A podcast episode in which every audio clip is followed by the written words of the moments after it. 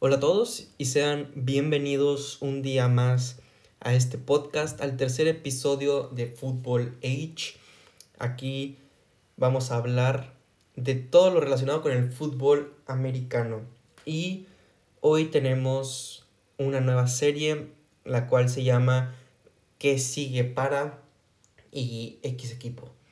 Entonces vamos a iniciar con orden eh, del draft, del 1 hasta el 32 o, o como quedaron en la temporada.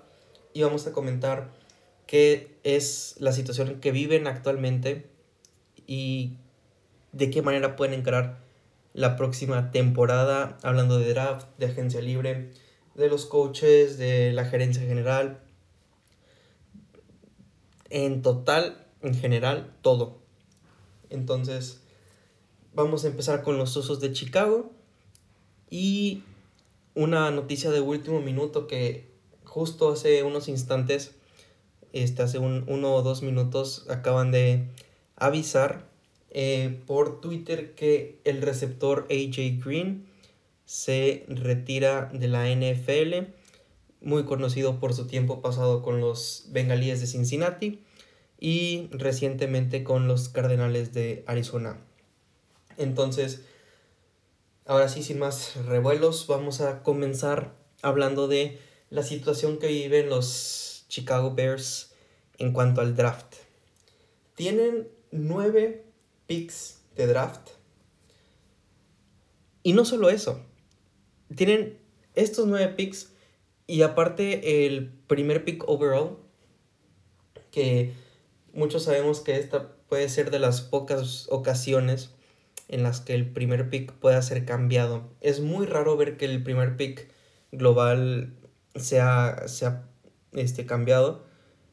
Y ahora sí hay bastantes equipos que están interesados en este primer pick global, los cuales son los Colts de Indianapolis, los Raiders de Las Vegas, las Panteras de Carolina, sobre todo estas tres este, franquicias. Entonces, ¿qué es lo que puede hacer Chicago? Chicago tiene dos escenarios, una un poquito más realista que la otra, vamos a empezar primero con la menos realista.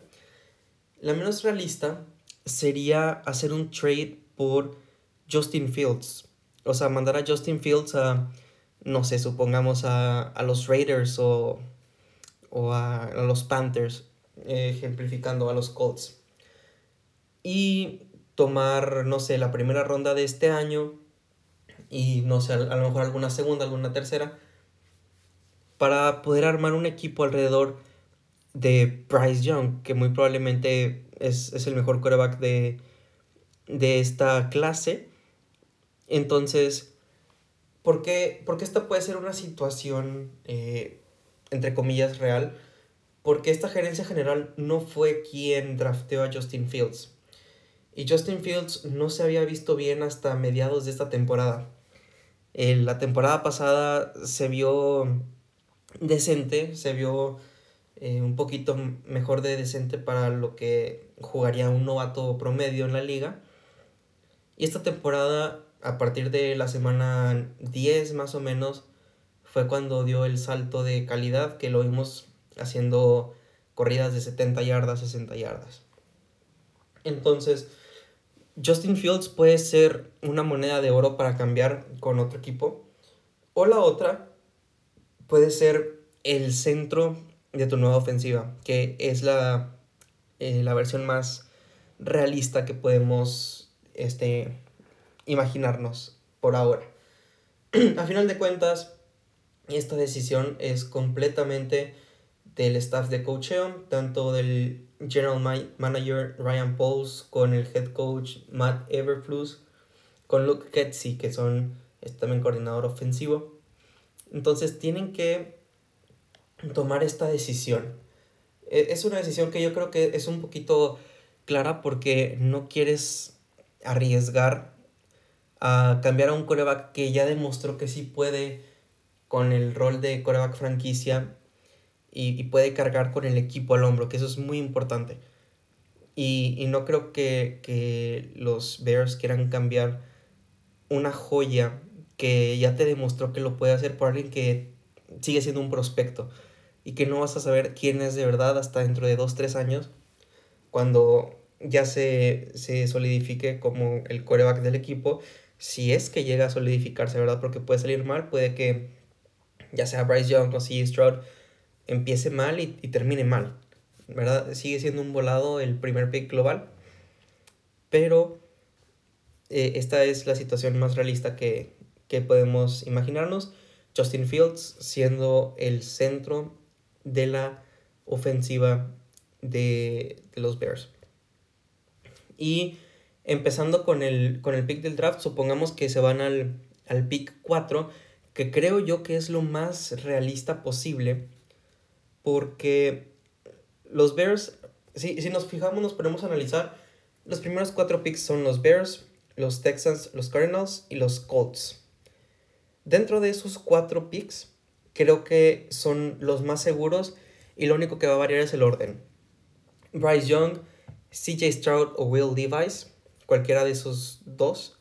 Bryce Young de cajón y cualquiera de estos dos. Aparte que va a estar Will Anderson Jr. y Jalen Carter. Yo creo que los Bears obviamente no irían por coreback. Y creo que elegirían a Jalen Carter sobre Will Anderson.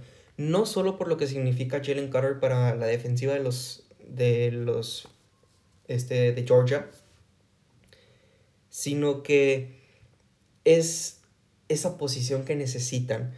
Tiene, tienen mucha, mucha este, debilidad en la línea defensiva y Jalen Carter viene y les dice, yo soy liniero defensivo, yo, yo entro, yo encajo. Entonces creo que Jalen Carter va a ser un sólido pick para los Bears. No creo que vayan a arriesgar de más. Y, y sí, pueden cambiarle el pick 1 a los Colts y todo va a estar bien. El problema viene si le quieren cambiar el pick ya sea a los Panthers con el pick 9 o a los Raiders con el pick 7. ¿Por qué? Porque ya no serían cuatro equipos que están prácticamente cantados lo que quieren escoger, sino que entran dos más que, te van a terminar robando a, a, a Jalen Carter y, el más obvio de estos es, son los Seahawks. Los Seahawks de Seattle necesitan línea defensiva. Creo que del equipo que tienen su mayor debilidad, su punto más débil es la línea defensiva. Entonces, si yo creo que los Seahawks ahorita están todos de acuerdo en que no, va, no van a tener a ninguno de los, de los cuatro que dije, salvo uno de los corebacks, ya sea CJ Stroud o Will Levis. Entonces, tienen para escoger entre Brian Breeze, tienen para escoger a Tyree Wilson, que, suena muchísimo Tyree Wilson. Tienen también, este, por ejemplo, un, Brian Branch podría ser otra opción. También está Miles Murphy, el, el Edge de Clemson. Pueden hasta escoger a Paris Johnson, un tackle para solidificar más esa línea. Hay mucho, mucho por donde escoger. Entonces, creo yo que si los Bears se llegan a ir muy atrás, Jalen Carter no les va a caer. Y eso no creo que a la gerencia general le agrade mucho. Ellos están entre estos dos señores. Ya el, día del, draft vamos a saber a quién, a quién se van a llevar. Mi punto de vista es Jalen Carter va a ser el fit eh, perfecto para los Bears. Y después de ahí, ya empezar a generar una línea defensiva. Y a lo mejor con, con el pick de, de, segunda ronda, que muy probablemente van a obtener el 35 si cambian con los Colts, pueden escoger algún liniero ofensivo. Puede que esté Anton Harrison, puede que esté Cody Mouch, puede que esté Darnell White, puede que esté Osiris Torrance. Hay bastantes linieros ofensivos de donde puede empezar a agarrar Chicago. Hay que también hacer referencia a que hay un agente libre de, Chicago que es crítico en, la ofensiva. Riley Reef, el tackle ofensivo derecho de este equipo de los Bears, termina contrato. se me hace bastante complicado que Riley Reef vaya a regresar. Tiene ya una edad, tiene 34 años. Eh, es, un jugador importante para, los Bears, obviamente. ¿no? Es, el, es el punto fuerte de esta línea eh, ofensiva. Si, repasamos un poco eh, la línea ofensiva que terminó el año de los, de los Bears, es Riley Reef, Dieter Aislinn, Sam Mustifer, Cody Whitehair y Braxton Jones. Tienen tres linieros ofensivos, ya sea de primer squad o de segundo squad, que están lesionados, están en la lista, en la lista de reserva por lesión, que son Lucas Patrick, Tevin Jenkins y Doug Kramer. Tevin Jenkins es, es el mejor liniero ofensivo que tienen los Osos de Chicago y salió lastimado. Entonces, tienes a este guardia, Riley Reef, supongamos que puede regresar por un año más, pero lo veo bastante complicado. Entonces, tienes de dónde empezar a armar. Tevin Jenkins tiene este 24 años, tal vez 25 años. Entonces, tienes a un, a un guardia joven y que te asegura que, lo hace bien. Entonces, puedes empezar a armar tu equipo a partir de Justin Fields y de Tevin Jenkins. Hay muy buenos linieros en, en el draft. También tienes por ahí a Lucas Patrick que te puede eh, hacer paro algún, algún tiempo. Pero hay, hay de dónde sacar eh, jugo en, esta línea ofensiva de, de los Bears. Hay que también hacer mención que tienen 90 millones de cap space, 90.9 millones de cap space. Son el equipo que más tiene para este año. Y hay jugadores que pueden venir a reforzar muy bien el equipo puede no, no se ha sonado muy, muy claramente quiénes son los, los jugadores por los que quieren ir, pero hay agentes libres muy interesantes como lo son Jalen Ramsey, como lo son Tremere Edmonds. Claro que la defensiva de los Osos de Chicago necesita bastante refuerzo, ya sea en el draft, ya sea en, la agencia libre, pero necesita, necesita refuerzos. Y, va a ser brutal, va a ser crítico lo que haga esta off-season. Otro de los, de los free agents que van a ver este año está Javon Hargrave, línea defensivo de los Eagles, Jesse Bates, el safety de los Bengals, Jamel Dean, de, el corner de los Bucaneros de Tampa Bay. Entonces, hay jugadores bastante interesantes donde, de donde pueden agarrar. Está hasta la Bonta David, el linebacker de, los Bucaneros. Hay, hay mucho donde agarrar. Entonces, el único que, eh, que está sonando o que he escuchado que suena en, en Chicago es el tackle de los 49ers Mike McClinchy. Entonces, teniendo ya los nombres que habíamos mencionado anteriormente, Puedes sustituir bien a Riley Reef con Mike McClinchy. Tienes por ahí a Tevin Jenkins. Tienes por ahí a, algún prospecto del draft que quieres agarrar. Entonces, los Osos de Chicago con esta, este cap de, draft y, y, de dinero pueden llegar a hacer bastantes, bastantes cosas muy interesantes. Y no necesariamente ser contendientes en uno o dos años, pero ya en tres años vamos a empezar a ver lo que el gerente general, el señor Ryan Pauls y Matt Everflus, si es que lo hace bien, pues este equipo puede ser muy, muy interesante en los próximos tres años. En segunda ronda muy probablemente puedan agarrar a, alguien del, del estilo Jamie eh, Robinson, el safety de Florida, Antonio Johnson, safety de Texas AM. Está también Andre Carter, BJ Ojulari. Ahí hay algunos, algunos jugadores que te pueden ayudar muy bien en la defensiva. Entonces, tienes que mantener, sí o sí, tienes que mantener a, a Jaquan Brisker, un, un safety que, que, te asegura que te asegura lugar al menos por los próximos tres años. Necesitas asegurarte a Eddie Jackson, otro safety. De safety andas muy bien. Y tienes que empezar a armar también la línea defensiva. Lo decíamos, ya con Jalen Carter tienes para empezar a armar la línea defensiva. Mike Pennell, el liniero defensivo titular de, de, este equipo, termina contrato. No veo que regrese, la verdad. también Matthew Adams y Nicholas Morrow, los linebackers de este equipo, terminan contrato.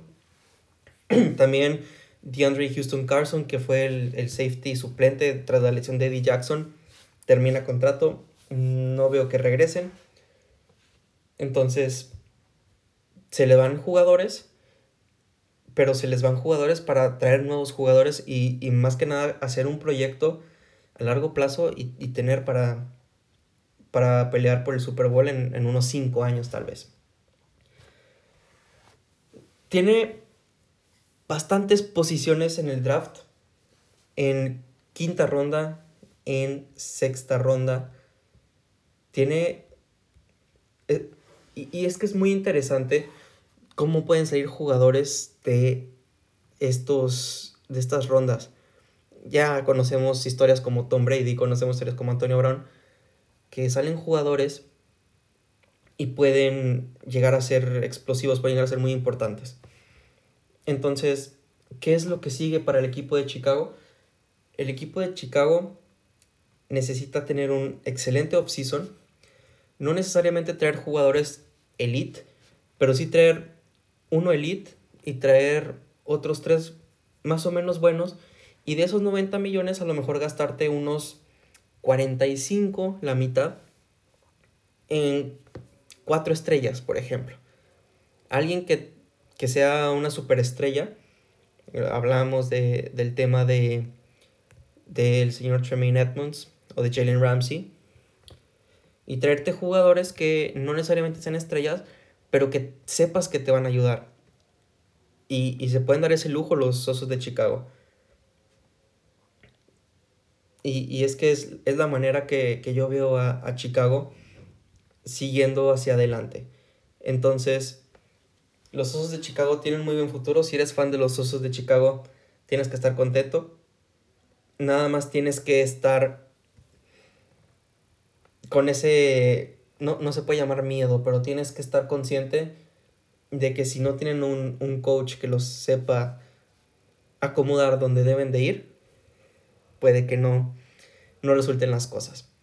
Muchas veces el coach no sabe explotar el talento y de ahí es cuando los equipos van para abajo. Entonces Chicago tiene todo para, para en unos años ser serios contendientes para el Super Bowl. Por ahora es cuestión de tiempo ver qué es lo que hace Ryan Pauls y Matt Everflus.